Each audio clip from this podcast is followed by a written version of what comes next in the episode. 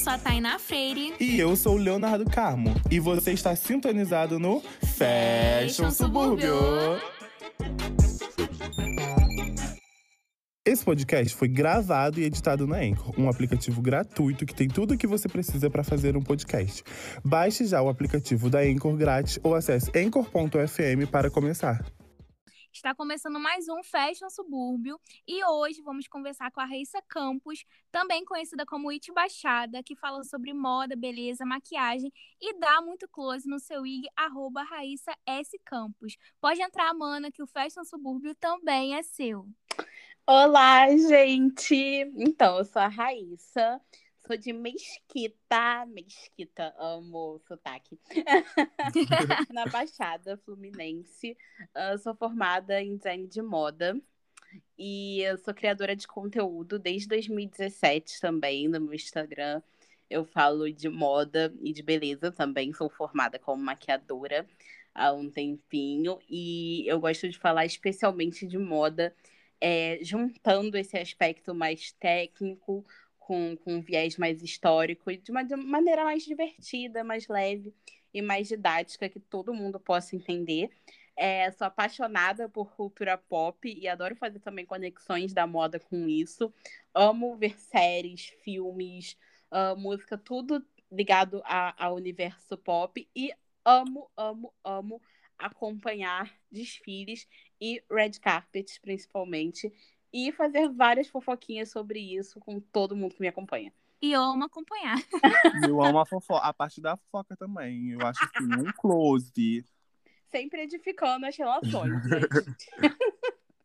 ah, e a, e a primeira coisa que a gente queria saber é de onde você tirou o IG, que o seu IG que era o antigo, que era o arroba it baixada, que eu acho que é super é, legal e eu acho que é uma parada que super marcou o seu iníciozinho na, na internet. A gente queria que você falasse um pouquinho sobre isso. Sim, foi uma piadinha com it. Era um termo bem usado lá nos anos 2010, né, para descrever todas aquelas garotas nascidas ricas e com as bolsas de grife super chiques, que inclusive eram chamadas bags também, né? Mas tinha todas essas coisas mais heavy, assim, as it coisas, né? Tipo, das it bags e dos, dos acessórios statements e da, dessas garotas é, herdeiras, normalmente, que estavam sempre na primeira lista, do, na primeira fila do, dos desfiles, e que eram as it girls, e né, gente, eu gostava de todo esse universo, porém, fiquei na Baixada e eu fiz essa, essa piadinha. E pegou trocadilhozinho.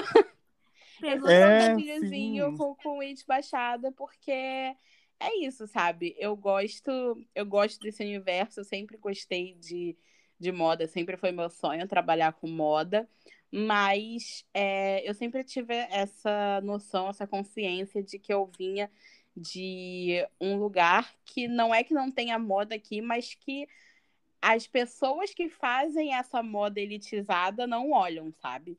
Com certeza. É... Você estudou na- no Senai C-Ticket, né? Isso. No... Na na Estácio. Estácio, a- aquela unidade lá da Barra.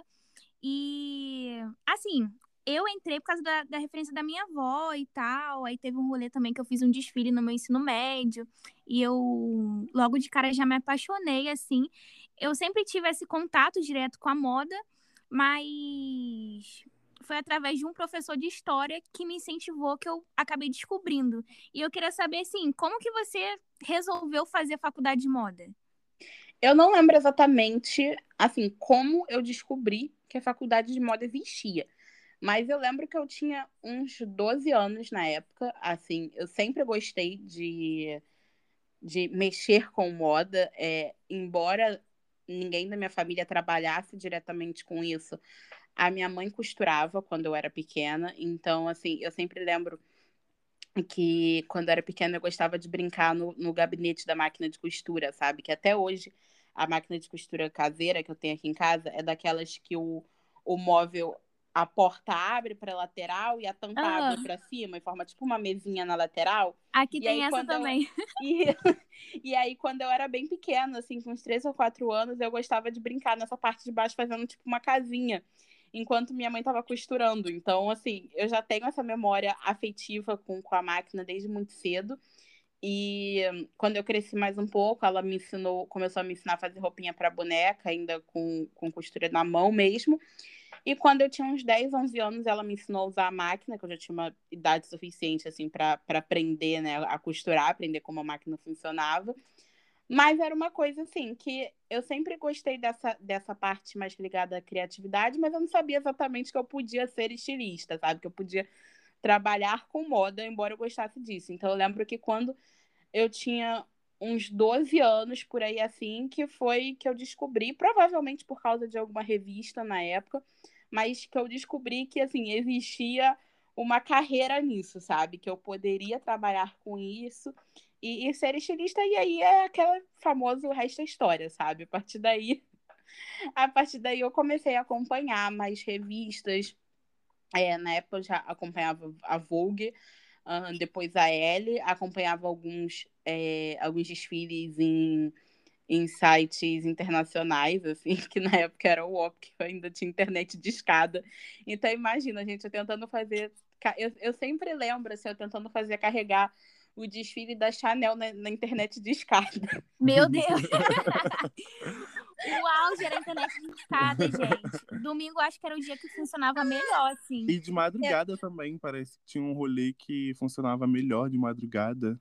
Era, é, era, era eu tinha um rolê, assim, era tipo, nas férias, minha mãe deixava ficar no máximo três horas por dia, assim, na internet. Então era contadinho o horário, porque na época ainda existia esse conceito de ficar online e ficar offline, né? Que hoje em dia a gente não tem mais, porque a gente está online, assim, o tempo inteiro. O tempo inteiro. Então, então, acho que foi mais ou menos quando eu decidi. E aí, uma, uma história curiosa, inclusive, que até de, desse período dos 12 anos até 2016, que foi quando eu comecei a tentar fazer meu TCC, porque eu fiquei um longo tempo tentando fazer meu TCC.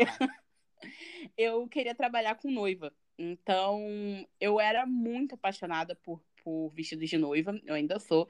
Eu tenho especialização em modelagem de vestido de noiva e festa. É, e durante esse período também eu era muito obcecada, então assim, eu amava pesquisar sobre esse universo, sobre estilistas, e eu amava acompanhar tudo que era relacionado a vestido de noiva, porque eu tinha certeza que ia trabalhar com isso até que eu me apaixonei por streetwear. E aí, assim, que foi streetwear mudou minha vida. Cara, mas eu acho que, assim, no geral, quem estuda moda tem uma parte da, da, da formação, assim, do curso, que a gente fica vidrado em uma só coisa. Eu também tive a fase, assim, quando eu entrei na faculdade, eu tava um pouco perdida, assim, é, em questão de estilo, é, do que eu queria mesmo trabalhar, né, criar.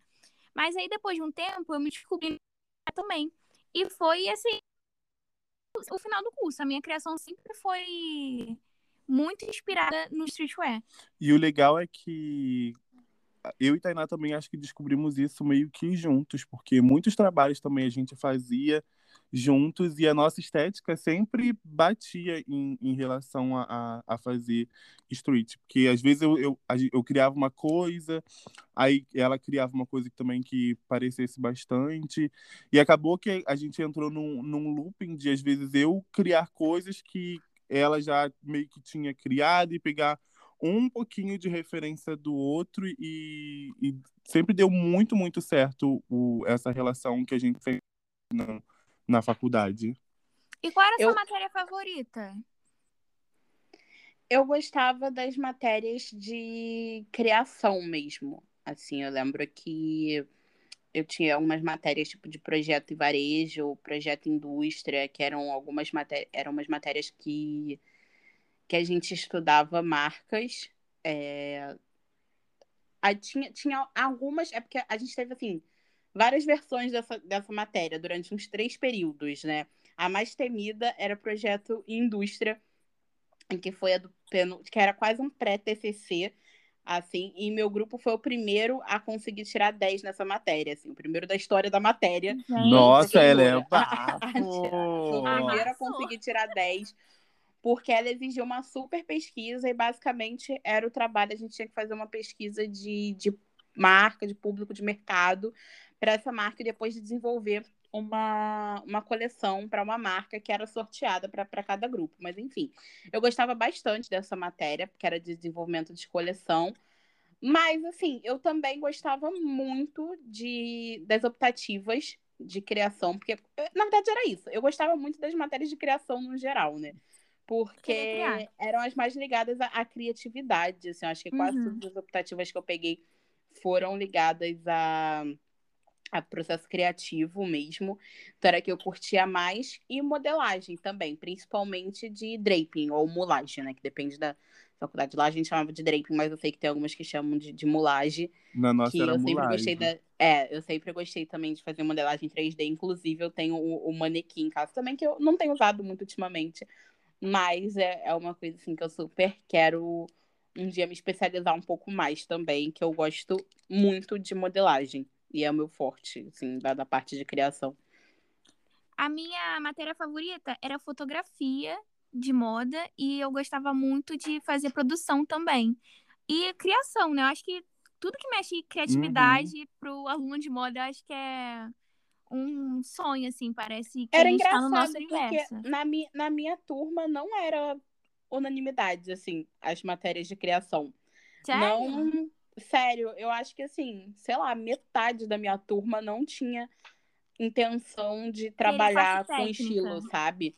Tinha muita gente que gostava da área de comunicação, de marketing, de produção, assim, porque eu acho que a minoria, assim, que realmente tinha muita gente de estamparia também. Eu acho que eram poucos que realmente tinham a intenção de trabalhar como estilista. Tanto que tem poucos, na verdade, que estão efetivamente trabalhando como estilistas hoje.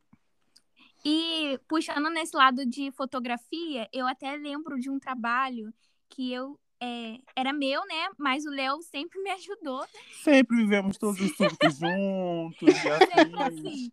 E aí eu fiz uma capa, eu não sei se você chegou a ver, uma capa da revista Raça, a matéria de fotografia, capa da revista Raça, peguei uma amiga nossa, maravilhosa, Yara, para ser modelo, e eu fiz, é, o Léo pintou de branco, umas estampas étnicas que a gente pegou de referência na internet.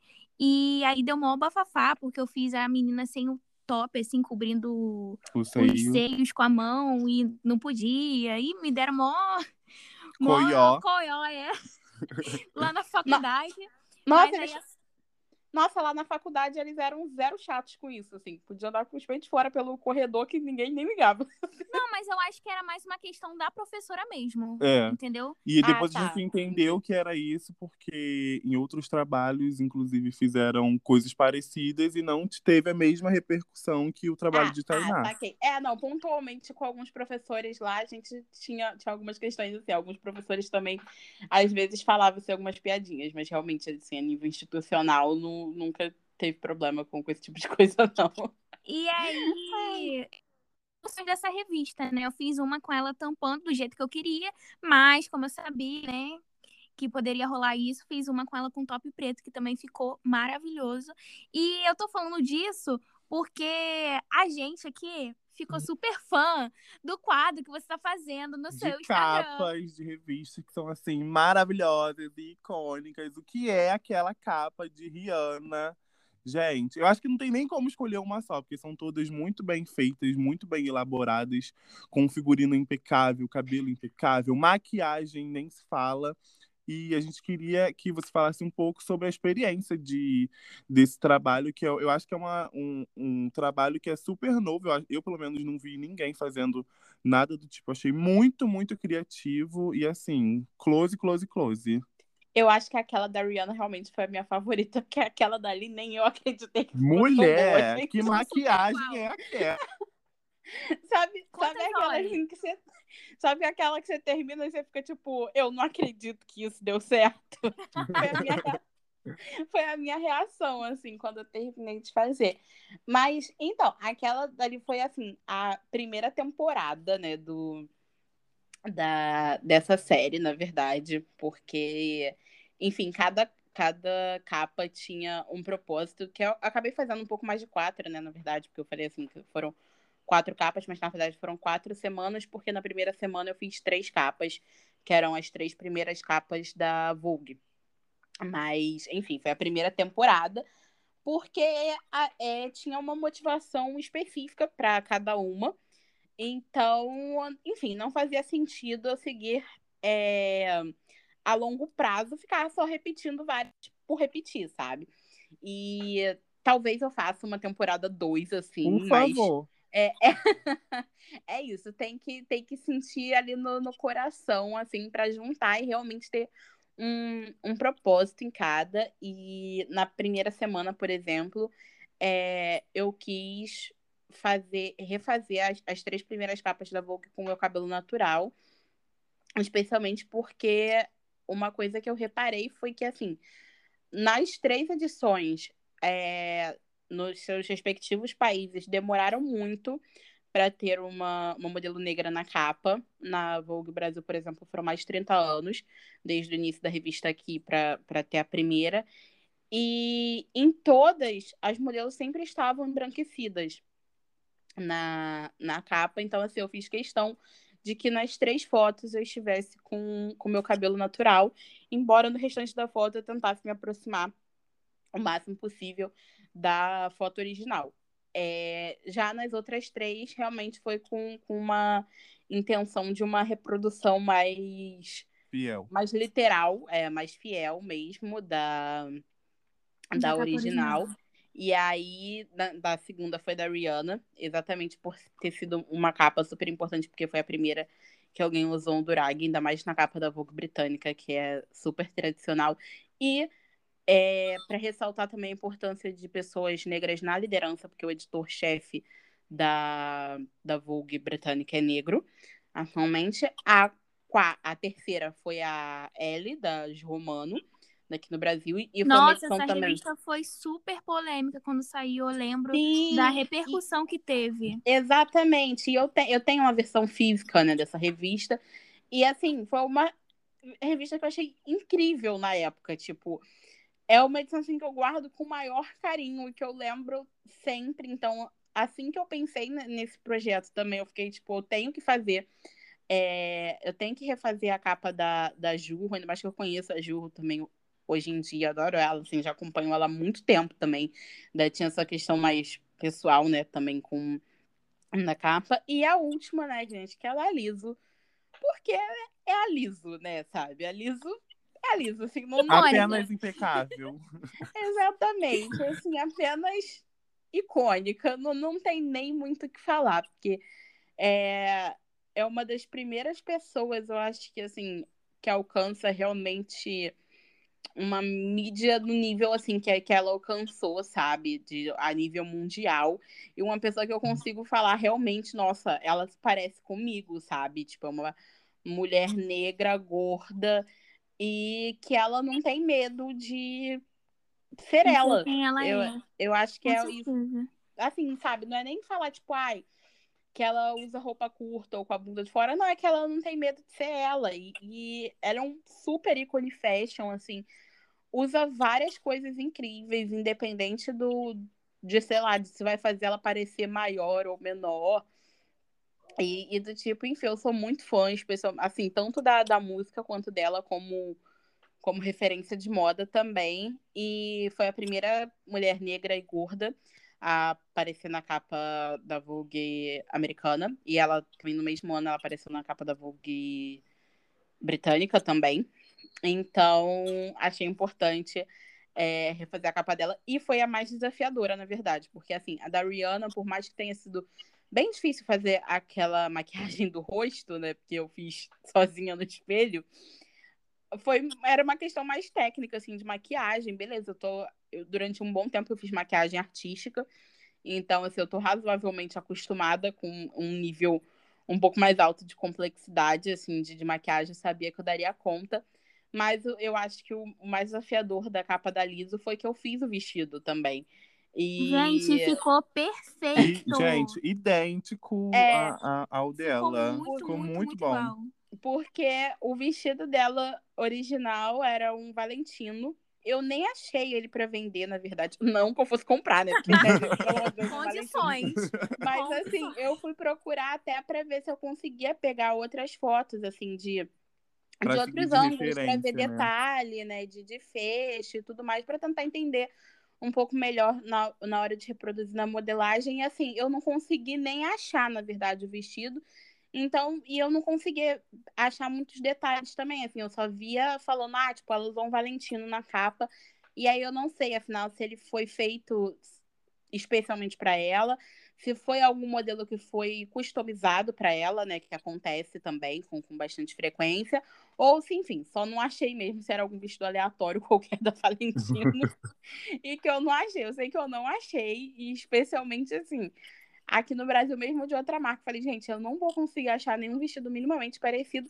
E assim, o que sustenta a beleza é a cara, né? E aí, Com certeza. E aí, ali naquela capa, era só, tipo, ela e o vestido. Deu um nome. Um... É, era, era assim, era isso. Era a cara dela e o vestido. Eu falei, gente, não, não tem. Não tem mais nada. É a cara e o vestido. Se eu não conseguir um vestido minimamente parecido com isso aqui, não vai dar o mesmo efeito visual da capa. Falei, vou ter que fazer. Fui lá, comprei até esse dia e falei, bonita, passei três dias sem dormir? Sem dormir. Virei. Voltei aos tempos de faculdade, virei linda e bela. Na última noite estava, não levanto daqui, não levanto desta cadeira até terminar esse vestido. Mas saiu. No dia tava lá sorrindo, depois, assim, do, quase dormindo em pé, mas saiu. E, é, e você falar que é, essa capa foi a mais complicada, é assim, é muito diferente. Aquilo que quem close não, não vê ocorre, porque eu diria assim, com toda certeza que, que a capa mais que você teve mais dificuldade de fazer foi a, a, a, da maquiagem, porque a gente, a gente que tá vendo, às vezes, não, não entende que foi você que teve todo esse trabalho de pesquisa para saber de onde era o vestido, que o surto já começa aí, já começa na. De quem é o vestido? Onde tem esse vestido? Aí não acha o vestido, aí tem que fazer o vestido. Então, olhando assim, eu diria que com certeza a, a capa mais. É... Mais trabalhosa. Mais trabalhosa porque aquela maquiagem é, tipo assim, surreal de, de, de ah, é, o casaco, o casaco da capa da Gil Romano também fui eu que fiz. É, e o durag também da, da capa da Rihanna foi eu que costurei. Gente. Ela faz a capa dela, ela literalmente. Faz, em todos os sentidos, inclusive. Gente, para não dizer que eu fiz absolutamente tudo sozinha, quem fotografou foi minha irmã, mas até edição quem editou as fotos fui eu. Então, assim. A gente ia te perguntar isso, cara. Como que funciona é, pra, pra, pra fazer, pra, as, é, pra fazer as fotos? Então, tudo eu fiz no, no meu estúdio, porque assim, eu tenho um, um, quarto daqui de casa, é um quarto, sei lá, é um quarto relativamente pequeno, mas enfim, é um quarto que eu uso de estúdio. Normalmente que aí tem um balcão que eu deixo para fazer as coisas de de modelagem, é que fica minhas máquinas de costura, e que aí tem um pouquinho mais de espaço que eu consigo fotografar mais, mais facilidade as coisas de corpo e tudo mais. E aí eu peguei um tecido de malha para fazer fundo invisível, é, naquele esquema de, tipo, tentar deixar o mais lisinho possível. Que o é, já tá aí também, né? Porque deixar geralmente esses é, vizinho é assim, um surto. Então, mas o fundo eu mexi no Photoshop, né? Porque assim, não tinha como, eu não ah. tinha. Eu não tinha. É a única coisa assim que tem, além de obviamente de questões assim de luz, né, e de cor, é a única coisa que realmente tem Photoshop nas imagens. É no fundo, porque não tinha como. Inclusive a de praia é Photoshop no fundo também, gente. Meu Deus! Photoshop. Ai, gente. Não, não Mas tem é uma como. mais, gente. Tipo, fundo é. verde. É, são, assim, ferramentas que facilitam, facilitam demais Exato. a vida do, Nem do fundo verde eu tinha. Aí a de fora, aí a da praia que eu fiz, eu coloquei na parte que era para ser areia, eu coloquei um, um algodão cru E Meu na Deus. parte de cima, que era o céu e o mar, eu coloquei a minha cortina verde. Porque na hora de recortar, não ia correr o risco de ficar serrilhado, ah, sabe? Em volta ah, de Na hora de criar. Até na hora aí... de criar a gambiarra, é tudo muito bem pensado. Porque eu, eu faria, tipo assim, colocaria um tecido só e depois eu ia surtar na hora de, de editar a diferença do que era chão, do que era areia, do que era água, do que era céu. É, eu já coloquei, eu já coloquei a gambiarra nas cores certas no fundo, porque aí na hora de cortar, eu, principalmente o cabelo, né, que é a parte mais difícil assim de, de cortar, porque eu tava com cabelo natural, então fica não, não dá pra fazer um corte preciso assim em volta.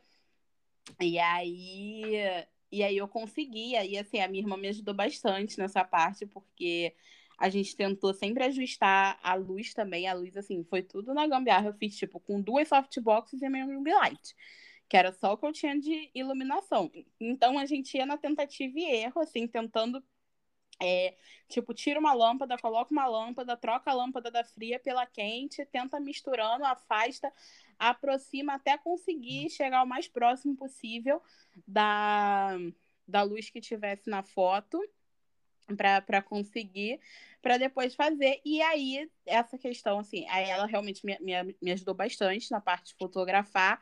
E depois o restante eu mexia no, no Photoshop, assim, em questão de roupa de produção, realmente eu não alterei nada. O que eu tive que mexer mesmo foi nessa questão de fundo, por, especialmente por eu não ter estúdio. Então, assim, é, por mais que eu tentasse, por exemplo, o, tanto na foto da Liso quanto na foto da, das Romano, elas estão em estúdio com fundo invisível, gente. Eu não tenho nem espaço para aquilo dali, assim. Não teria como. Falei, gente, não, não tem condição de eu alugar um estúdio só para isso, sabe? Então eu fiz essa gambiarra aqui no quarto e aí depois dei essa alisada no, no fundo, nas rugas que ficaram no, no tecido, no, no Photoshop, para dar esse, esse aspecto um pouco mais lisinho, assim, de, de fundo de estúdio. Como sempre, os criadores de conteúdos suburbanos dando seu jeito aí, criando em cima da gambiarra. Nada de novo por aqui. Nada de novo sob o sol.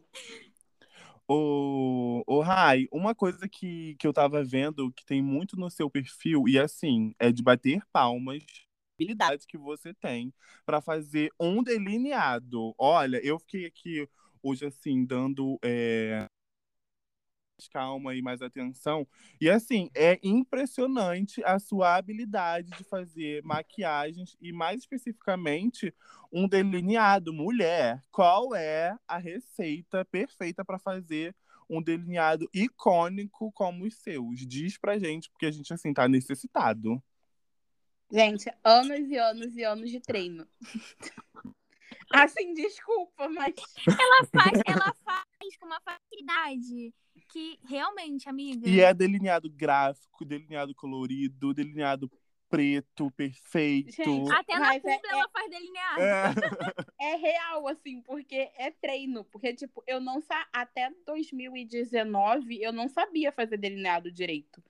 Especialmente assim, porque meu olho não é exatamente do formato mais fácil para fazer delineado, sabe? Eu tenho a pálpebra que falam de pálpebra gordinha, né? Mas que a pálpebra é, tipo, mais caidinha e tal, forma aquela dobrinha, assim, no final. Então, se eu faço delineado da, daquela maneira tradicional, assim, tipo de, ai, fecha o olho e pega esticadinho na, sei lá, pegando pra ponta da sobrancelha e puxa, enfim, esse delineado tradicionalzão que, Nem que aparece. Ensinam, é, quando eu abro, tipo, fica todo esquisito, assim, porque vai. Fica meio que ondulado, né? Vai carimbar a parte de cima. Então, assim, a primeira coisa, tipo, você tem que aprender que o ideal do delineado é sempre fazer com o olho aberto e olhando para frente. Tipo, não importa como vai ficar com com seu olho fechado, sabe? A não ser que você só vai tirar foto, beleza, assim. Se, se for um criador de conteúdo que queira fazer um delineado desenhado, uma, uma coisa super escala, escalafobética no olho, para tirar uma foto, aí beleza, mas é um caso à parte. Mas assim, na vida real, quando você vai usar, você não vai ficar de olho fechado na rua, você não vai falar com a pessoa de olho fechado. Então, o que importa é como o delineado tá quando você tá de olho aberto. Então, você vai fazer ele de olho aberto.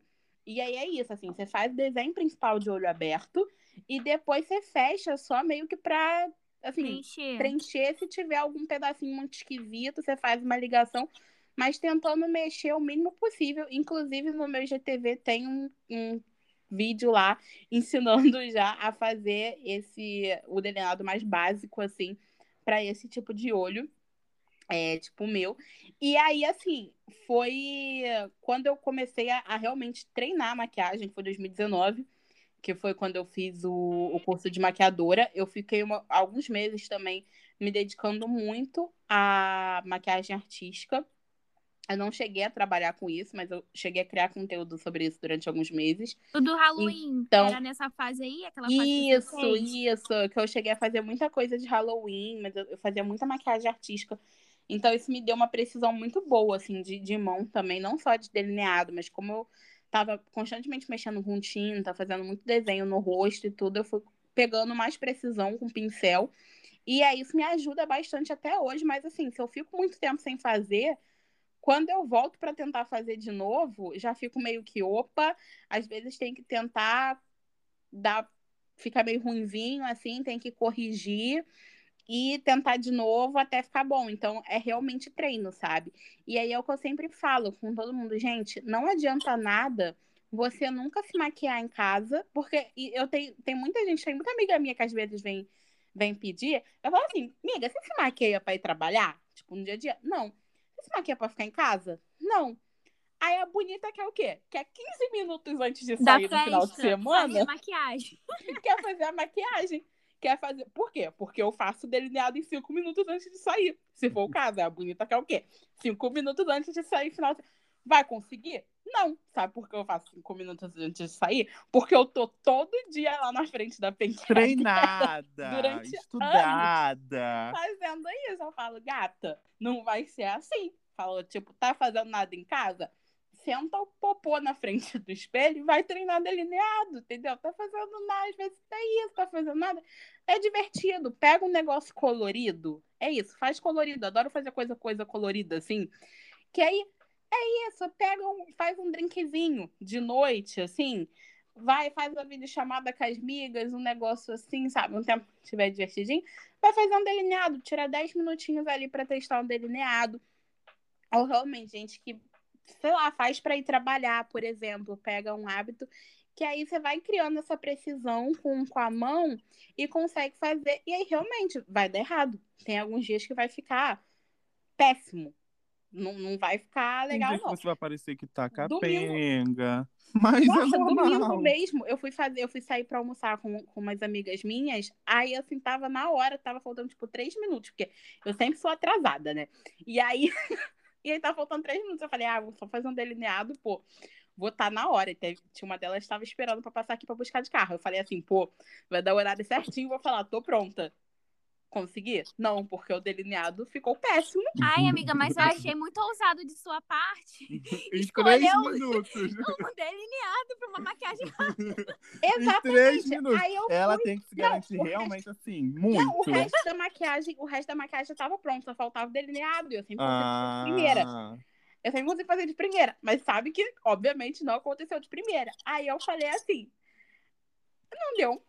Mas eu creio o quê, gente? Eu creio no Deus do impossível. Aí eu peguei. Aí eu peguei e falei assim, gente, infelizmente eu vou atrasar um pouquinho. Aí eu tentei corrigir. Aí o que, que aconteceu? Ficou ruim de novo. Aí eu falei, eu não vou deitar pra delineado, não. Aí eu peguei e taquei um cílio imenso por cima. Escondeu. Eu A gente falei, tava falando sobre Ninguém isso. critica o que não vê. A gente tava falando sobre isso aqui, que a gente tava é, se maquiando juntos e tal. E aí o Léo falou que quando o delineado dá, tipo assim, muito errado, ele vai e bota uns cílios é. enormes que estão. E é sobre isso, Mas- gente. Porque Mas foi o exatamente cílio isso. está pra Aí quando eu saí do carro, uma delas virou assim. Ela, nossa amiga, seu cílio tá tão lindo. Eu falei, obrigada, era porque o delineado tava um ó. E aí colocar o cílio ia ser mais rápido do que consertar. Mas aí, tipo assim, em relação a produto, qual que você acha que é mais fácil de trabalhar? Se é o em gel, se é o líquido? Eu prefiro em gel. Assim, eu, eu nunca gostei muito de caneta, não, pra ser sincera. Assim, algumas canetas realmente são melhores do que outras. eu acredito que talvez para quem não tenha é, muita precisão com pincel, é porque, na verdade, assim, eu sempre tive precisão com pincel, ponto. Mas porque eu desenho e pinto desde criança. Então tem, tem essa questão também, assim. É, eu tenho precisão para trabalho manual, manual. em geral. Então, isso até antes de eu começar a maquiar, já era uma facilidade minha. Então, eu entendo que talvez algumas pessoas tenham dificuldade com, com pincel, e aí eu acho que a caneta pode ser uma boa. Mas eu, particularmente, sempre preferi o em gel, assim, especialmente por causa do, do acabamento também. Eu acho que para fazer essas partes mais, mais fininhas, assim, detalhe é melhor. Eu acho que desliza mais fácil fica mais pretinho e dá para fazer mais, mais coisas assim também mais rápido. Eu sempre prefiro em gel com com um, um, pincel chanfrado também bem fininho. Amiga, e deixa eu te perguntar, aquele olho que é em gloss, é que você falou que tem a, a pálpebra gordinha. Eu também tenho. Só que aí eu fui inventar porque eu amo esse efeito, gente, de gloss. Eu gosto de, de pele glow, porque eu acho que fica com aquela cara de pessoa rica milionária, sabe? Uhum. E aí eu tenho um, um, problema. Tipo, eu passo a sombra, passo. Eu comprei aquele da Bruna Tavares, que uhum. é um gloss pro, pro olho. Acumula menos, mas mesmo assim acumula. Isso é, tipo, de fato vai acontecer? Ou tem alguma técnica que eu posso usar pra não, vai tipo assim. acontecer. Isso vai acontecer, inclusive, com quem não tem pálpebra dobradinha. Porque, assim, qualquer pessoa vai ter uma dobrinha na pálpebra e, tipo, vai acumular, porque é isso é que acontece aceitar. com uma maquiagem em pele de verdade, sabe? É sobre e... isso. É, é, é, é, exatamente, é sobre isso, tá tudo bem, assim. O máximo mesmo. Esse é o meu favorito, eu amo.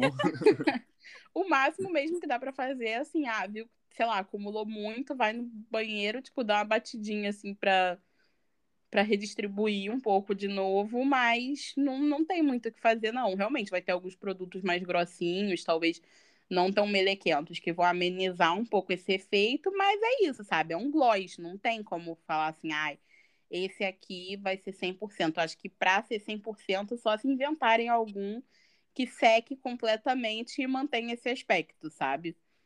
Nem sei se existe, acho que não. É, eu acho que eu também nunca vi nada parecido. É, não, porque eu acho que seria desconfortável.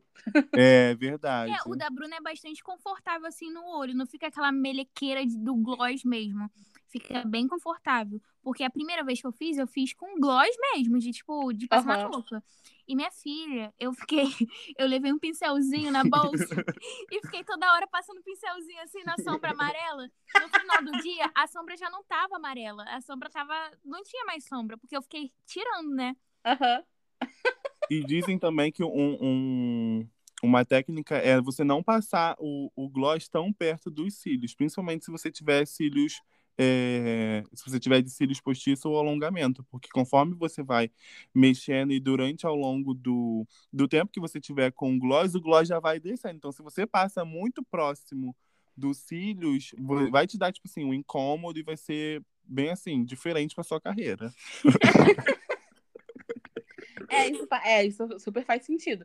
Não, tem, tem alguns tipos de maquiagem, assim, que realmente eu, eu sei que é só pra foto, e aí eu nem nem me atrevo, sabe? É tipo gloss eye também. Eu, eu adoro gloss eye, mas assim, eu falo, gente, não vai acontecer, sabe? Calor de 40 graus. Exatamente. Esse gloss vai derreter. 40 graus, pegando japeri, com cabelo grudando no olho, entendeu? Isso aqui, vou chegar muito desaplaudida, não dá não. Vai ser diferente para a carreira da gata. e falando em diferente para a carreira da gata, a gente vai apresentar agora um, um quadro do é, nosso podcast, que é assim, é um quadro que é assim, é pra gente tirar um pouquinho de dar umas gargalhadas, gostosas risadas. Uh, esse quadro consiste em que a gente vai dizer alguns delírios fashion e você, Rai, vai dizer se você usou esse delírio ou não ou se você usou, se você ainda usa, que às vezes o delírio fashion ele tá aí pra gente se deliciar. Exatamente. A primeira peça desse, desses delírios é, que a gente separou para você é o balonê. saia balonê, blusas, vestidos. Você chegou a usar essa tendência? Gente, respeita a minha história. Eu já tive 15 anos, é claro que eu já usei. Ai, eu também já usei, gente. E eu amava. Eu só não usei porque não tinha pra meninos. Eu não era desconstruído a esse nível. Mas, de repente, hoje em dia eu usaria também. Esse delírio. Inclusive, até meu vestido de, de 15 anos teve detalhe balonê. Gente, claro, eu tive, é isso, eu tive 15 anos, sabe? Óbvio que eu já fiz, fiz 15 anos em 2011. Óbvio que eu já usei balonê.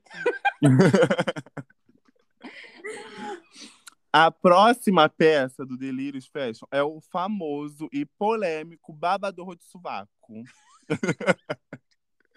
Você sabe o que que é o babador Não. de sovaco? Não sei.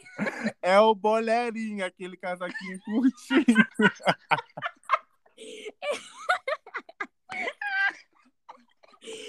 Ai, gente, eu amo essa denominação que ele me falou isso. Eu não parava mais de rir. Ai, socorro, engasguei. Olha, pra... não, esse aí eu usei uma vez só, mas eu me arrependo. Ai, eu usei, gente. Sabe por quê? Porque eu fui uma criança criada na igreja. toda, toda pessoa que se pese é, da igreja já teve um. um... Porque, não, e ainda tinha, quem era da igreja ainda tinha um mix de babador de sovaco e vestido balonê, sim, tudo junto. Exatamente. Eu usei um na formatura da, da minha irmã. Minha irmã se formou na faculdade, eu tava com nove anos, acho. E aí era um de manga longa, assim, tipo, de, era um de malha, assim. Eu, eu lembro que era, acho que ele era lilás, meu vestido era roxo. Era um vestido midi roxo. Uma criança de 9 anos, gente. Era um vestido midi roxo com boleirinho lilás, assim. E ainda tinha uns que tinham um cadarcinho com um pompom na ponta. Vocês lembram disso? Aham. Ai, gente. o meu tinha um babado em volta, assim, na, na bainha, era um babado. O meu, ele tinha um detalhe Uau. de strass na frente. Gente. Eu tive vários, gente, eu tive vários. Eu- todos os surtos eu já tive, todos os delírios fashions eu já, eu já tive. Inclusive, o último que a gente separou aqui pra você foi o delírio fashion da calça colorida. Não. Estilo restart. Importante lembrar que é estilo Passei restart. ilesa. Que isso? Não. Não acredito que a pessoa colorida hoje em dia não passou pelo Amiga, delírio de restart. Amiga, eu achava muito ruim. eu achava a treva. Desculpa, e assim, especificamente aquele tipo, eu ainda acho trevas. Mas eu acho que é porque existiam dois tipos de pessoas. As pessoas que queriam muito uma calça colorida e as pessoas que julgavam quem queria muito essa calça colorida. E eu, graças a Deus, estou junto do time de, de Rai, entendeu? Que não, esse delírio eu não tive na minha vida, entendeu? E passei ileso também. Já a menina Tainá não pode dizer o mesmo. Esse aí, pra mim, tá no mesmo, tá na mesma categoria que a calça do Beetlejuice, aquela calça listrada. Ai, gente. Tainá usou essa daí também, certeza. Gente, já usei todo. Eu sou geminiana. Eu já tive todas as fases do rap, Amiga, eu também do sou. funk, da emo, do good vibes. Eu já tive todas as fases. Na minha pré-adolescência, eu fui de todas as tribos. No caso, no caso, se bobear todas ao mesmo tempo. no caso, a parte do funk, eu tô só aquele assim, mãe, não é só uma fase. eu amo! A minha, a, minha hoje. fase, a minha fase do funk tá durando dos 4 anos até os 25, né? Ai, amiga, outra coisa que a gente queria comentar aqui no nosso podcast é do seu quadro Faça Seu Closet. Que assim, é, eu tenho um quadro, né, que é o Reuse Mana, que a gente até pensou, né, vamos aí pensar novamente sobre uma collab entre essas duas, esses dois quadros nossos, que eu tenho certeza que a galera vai amar, que é de reutilização de peças, que é uma parada, assim, super importante pra gente reinventar o nosso guarda-roupa e reaproveitar as peças e tal. E você manda muito bem, tipo, bato palmas pra você, eu admiro demais o seu trabalho e principalmente é, a parte da costura, que eu acho que você é super criativa. E eu queria saber, assim, se essas peças são peças que você já tem ou você garimpa elas no brechó?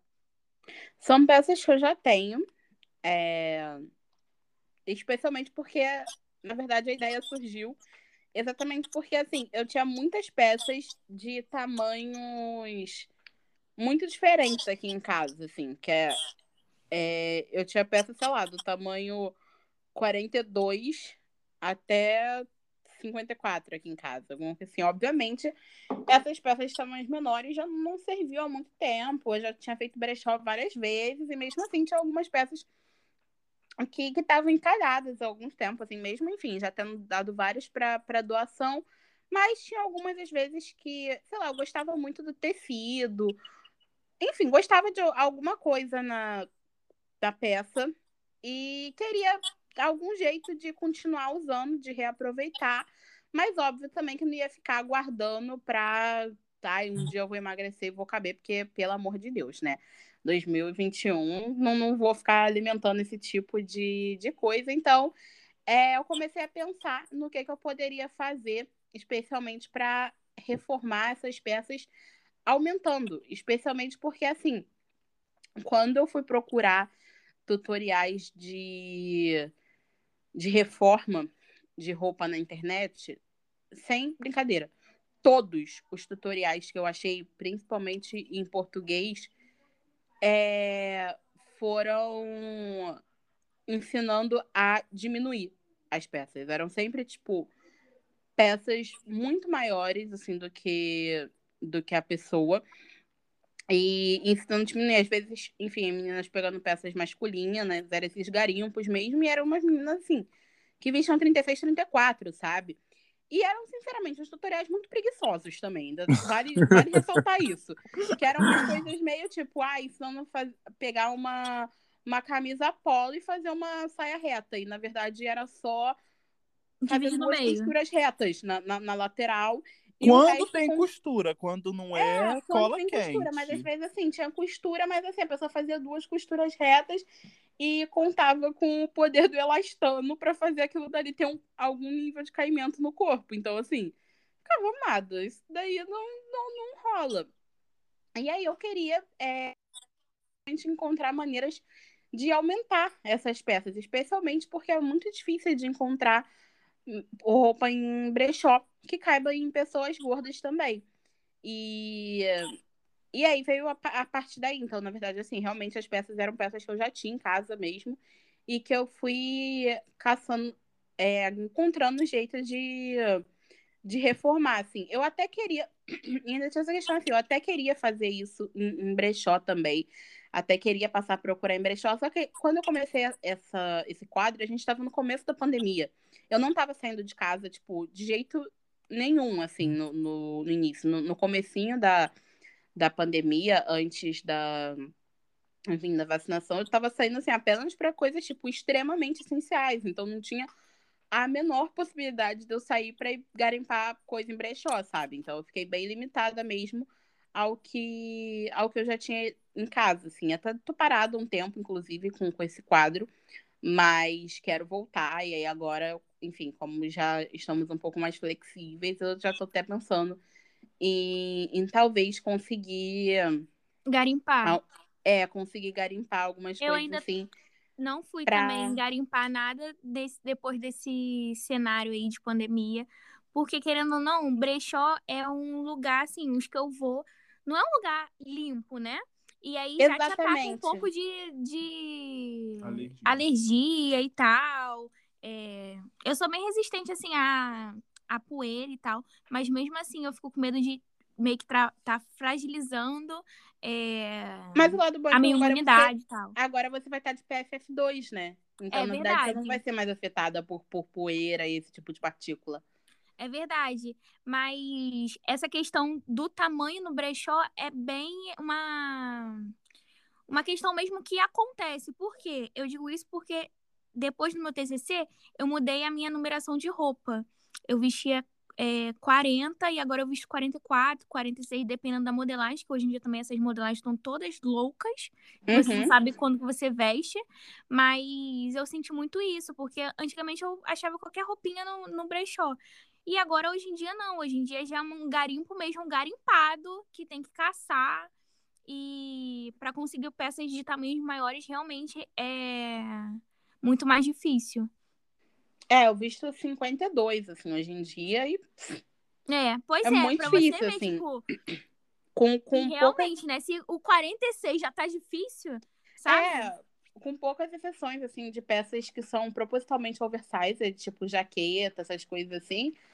É, mas, tipo, calça, por exemplo, pff, nem, nem cogito, assim. Muito, muito raro, sabe? Só dá pra achar mesmo em, tipo, bazar específico de, ai, é, de alguma pessoa gorda que esteja desapegando. Mas, assim, em, em brechó, assim, geralzão, é praticamente impossível. É, eu conheci uma menina uma vez no brechó que ela só garimpava só pra peças plus size e ela revendia. Mas eu acho que hoje em dia ela nem tá mais trabalhando com isso, mudou de área e tal. Mas dava super certo, porque a galera não encontrava, né? Então o brechó dela bombava. É, super tem como, assim, mas é isso, né? Você disponibilidade de, Uhum. de tempo, assim, muito grande, sabe? Pra realmente. E uma disponibilidade, eu diria até que emocional também.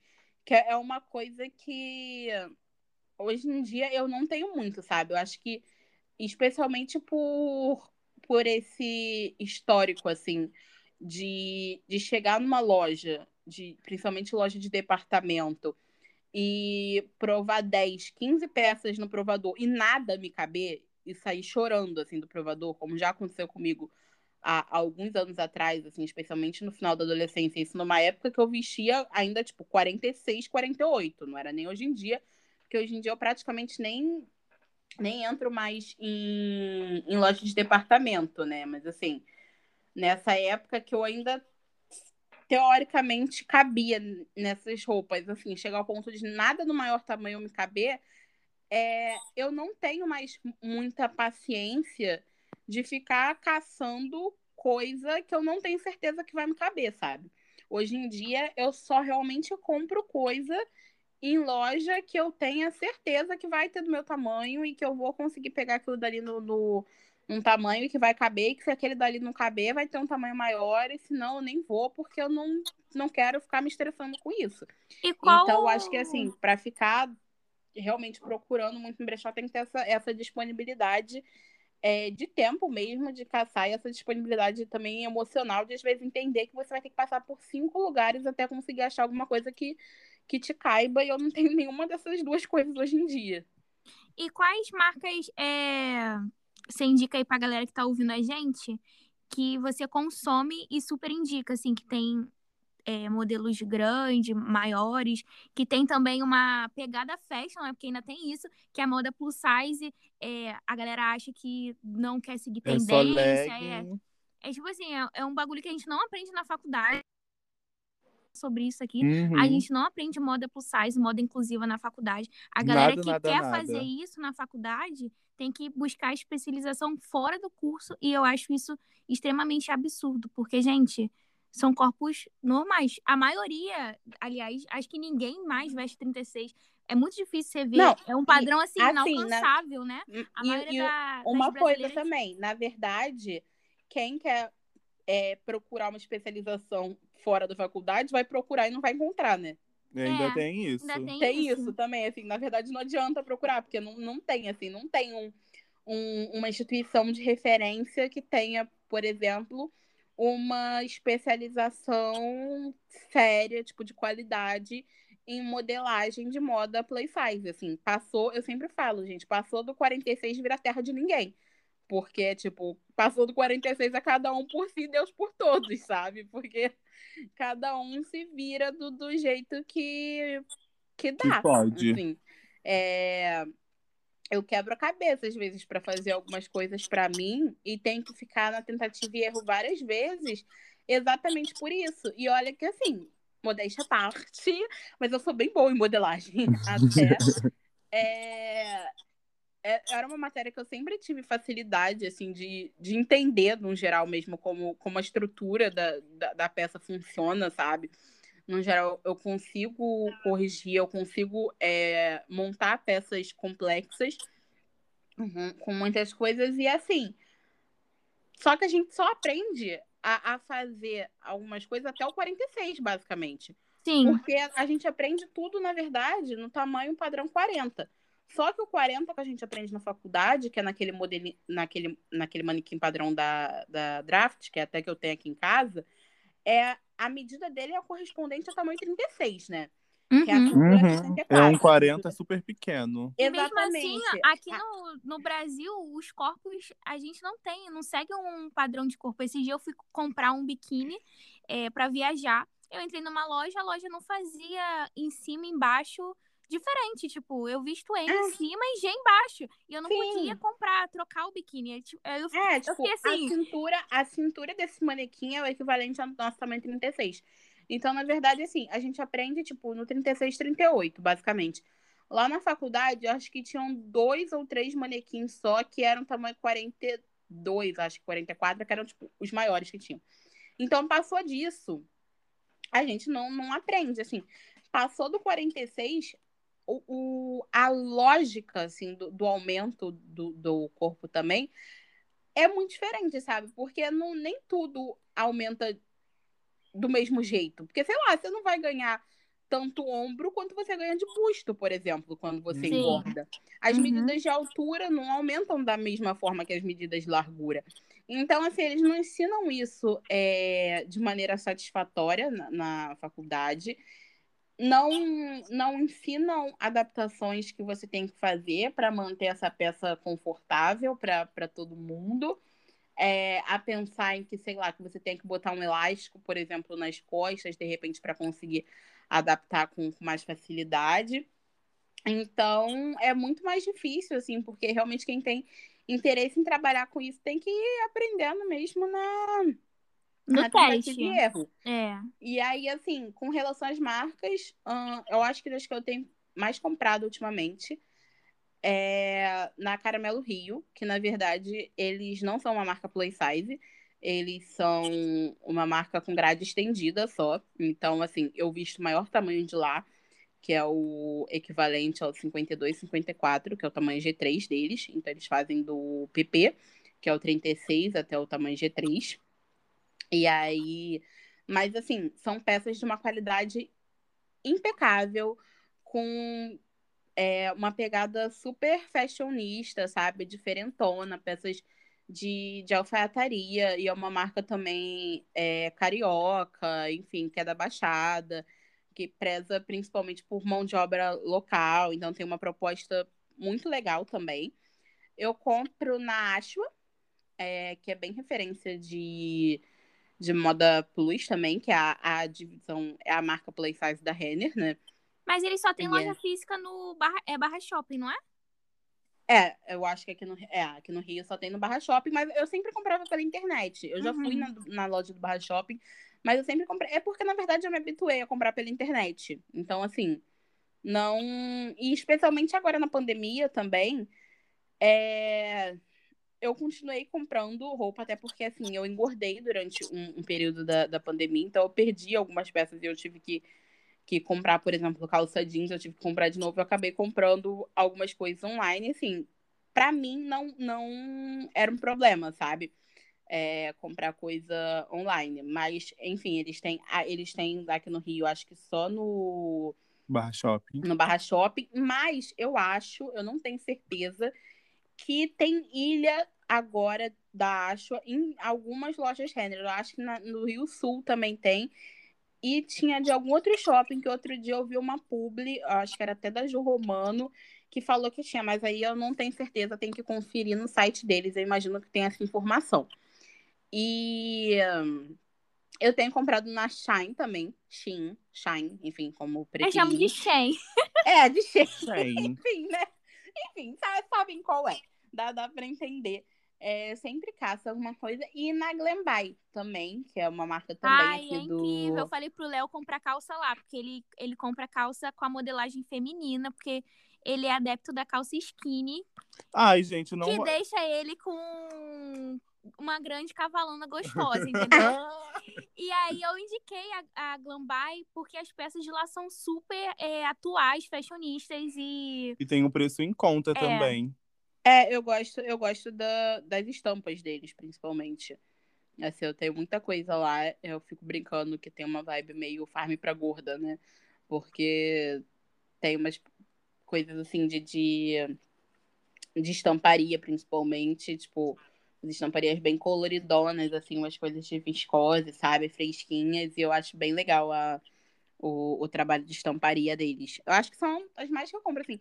Volta e meia eu tô caçando alguma coisa nova, alguma marca nova e, tipo, testando.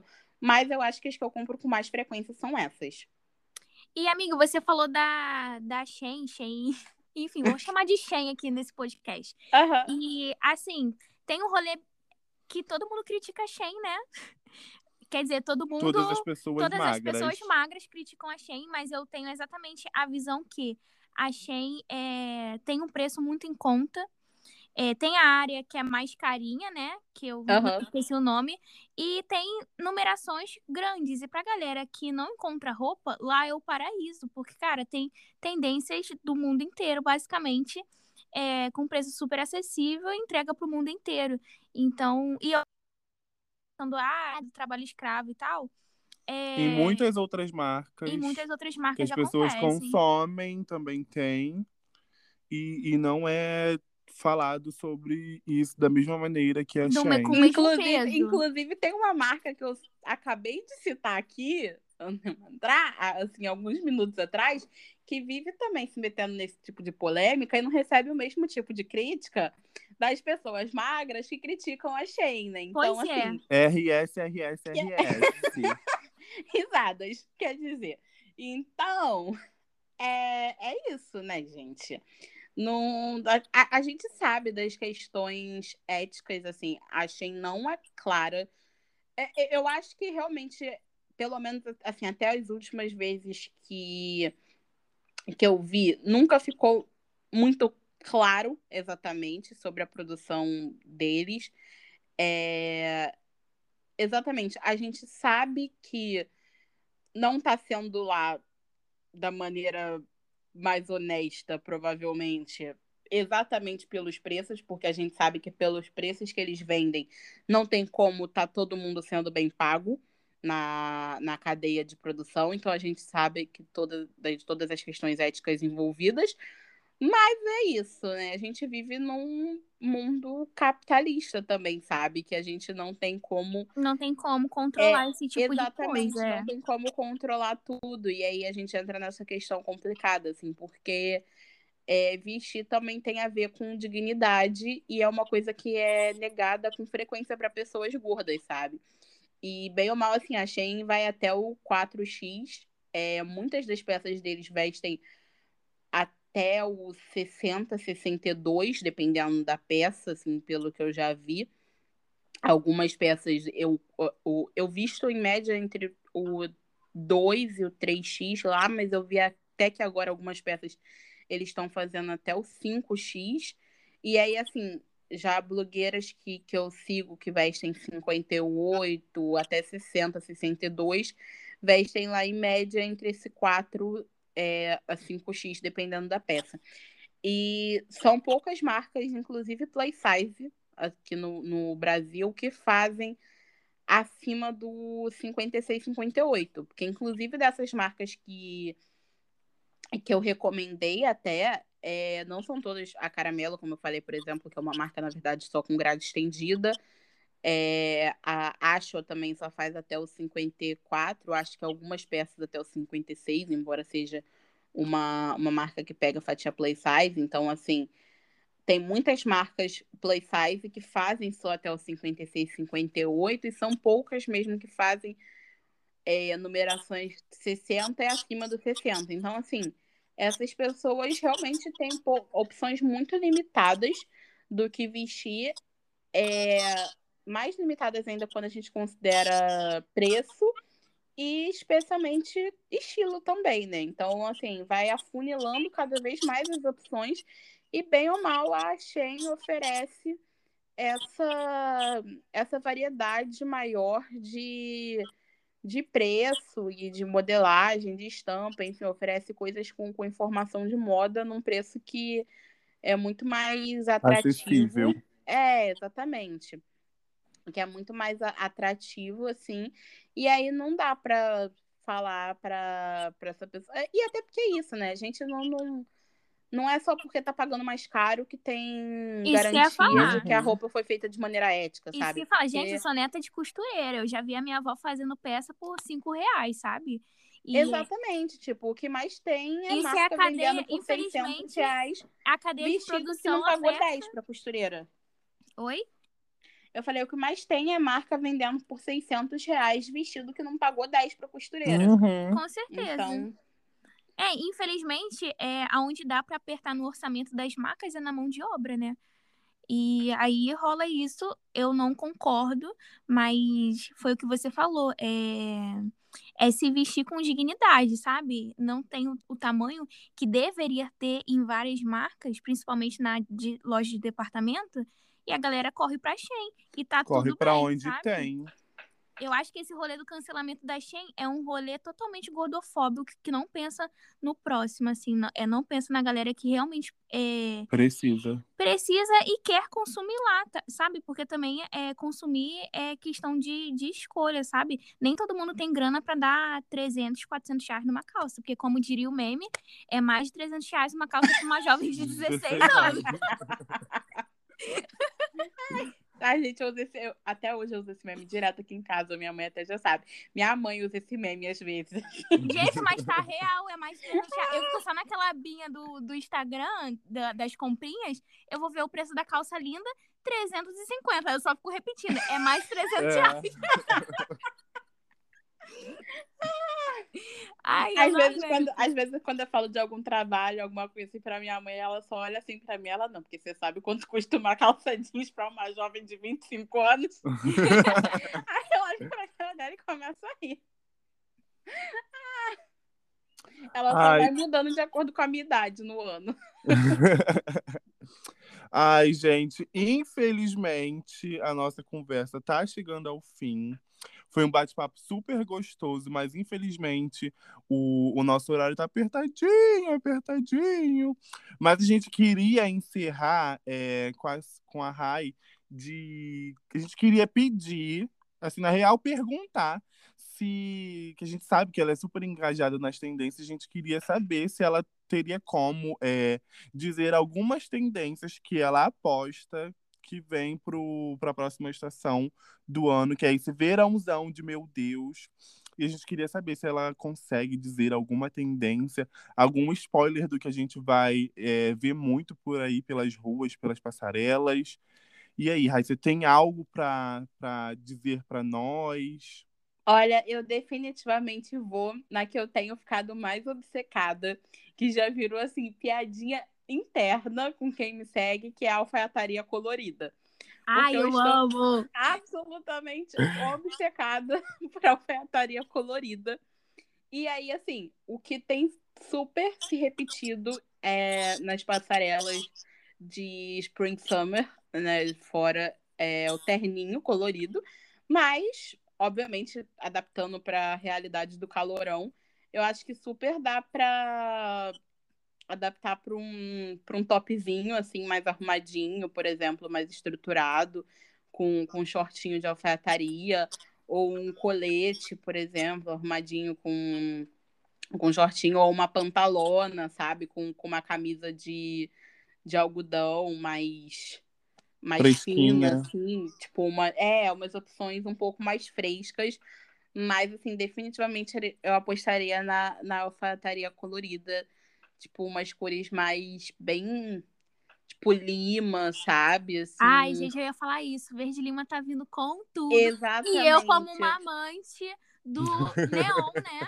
Eu já tô super louca O nessa uniforme de Tainá vai ser usado nesse verão com sucesso.